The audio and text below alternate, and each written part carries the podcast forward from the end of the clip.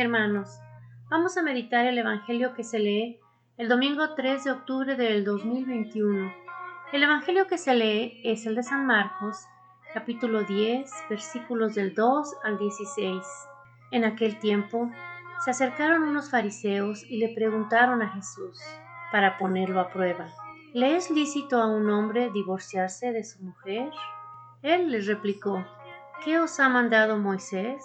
Contestaron, Moisés permitió divorciarse, dándole a la mujer un acta de repudio. Jesús les dijo, por vuestra terquedad dejó escrito Moisés este precepto. Al principio de la creación, Dios los creó hombre y mujer.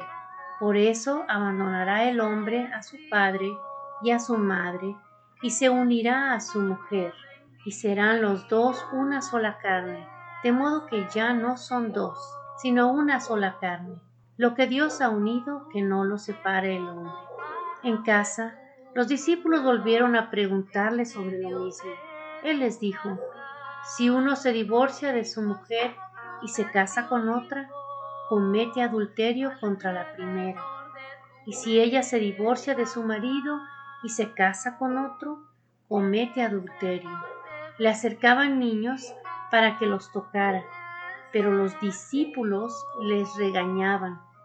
Al verlo, Jesús se enfadó y les dijo, Dejad que los niños se acerquen a mí, no se lo impidáis. De los que son como ellos es el reino de Dios. Os aseguro que el que no acepte el reino de Dios como un niño, no entrará en él. Y los abrazaba y los bendecía, imponiéndole las manos. Palabra del Señor. Gloria a ti, Señor Jesús. Hermanos, este domingo el Señor nos habla del matrimonio, de la creación. Hoy día las personas han sufrido, hemos sufrido mucho por esto del coronavirus. Nos tuvimos que quedar trabajando desde la casa, algunos sin trabajo. Y esto también viene de una lección del Señor. ¿Qué quiero decir con eso? Que el Señor nos aisló de todo lo que era fuera de nuestra casa, para que volteáramos los ojos a, nuestros compañeros de siempre, a nuestros esposos, nuestras esposas, a nuestros hijos, para que volviéramos a vivir en el núcleo de la familia. Estábamos todos tan ocupados, hermanos, todos, trabajando, los niños en las escuelas, los padres ya no les enseñaban a los niños, los matrimonios ya no tenían tiempo de platicar, porque tenían que irse a trabajar ¿Qué hizo el Señor? Permite que pase esto del coronavirus para que las familias se queden en sus casas, hermanos, y los padres tengan que convertirse en maestros de sus propios hijos y dedicarles el tiempo que tal vez en tantos años no han podido y en este año y medio estuvieron juntos, estuvimos juntos, aprendimos a convivir y a volver a amar y a volver a enamorarnos de nuestras parejas, volver a tener esa paciencia y ese amor con nuestros hijos, a descubrir formas para rezar en familia, hermanos, porque no podíamos ir a la iglesia. Entonces lo que hacíamos era que veíamos la misa en nuestra casa y nuestros hijos escuchaban y nuestro esposo o nuestra esposa escuchaban la misa en la televisión. Y entonces toda la familia asistía a misa junta. Eso es lo que el Señor hizo, hermanos. Eso es la lección que el Señor nos da.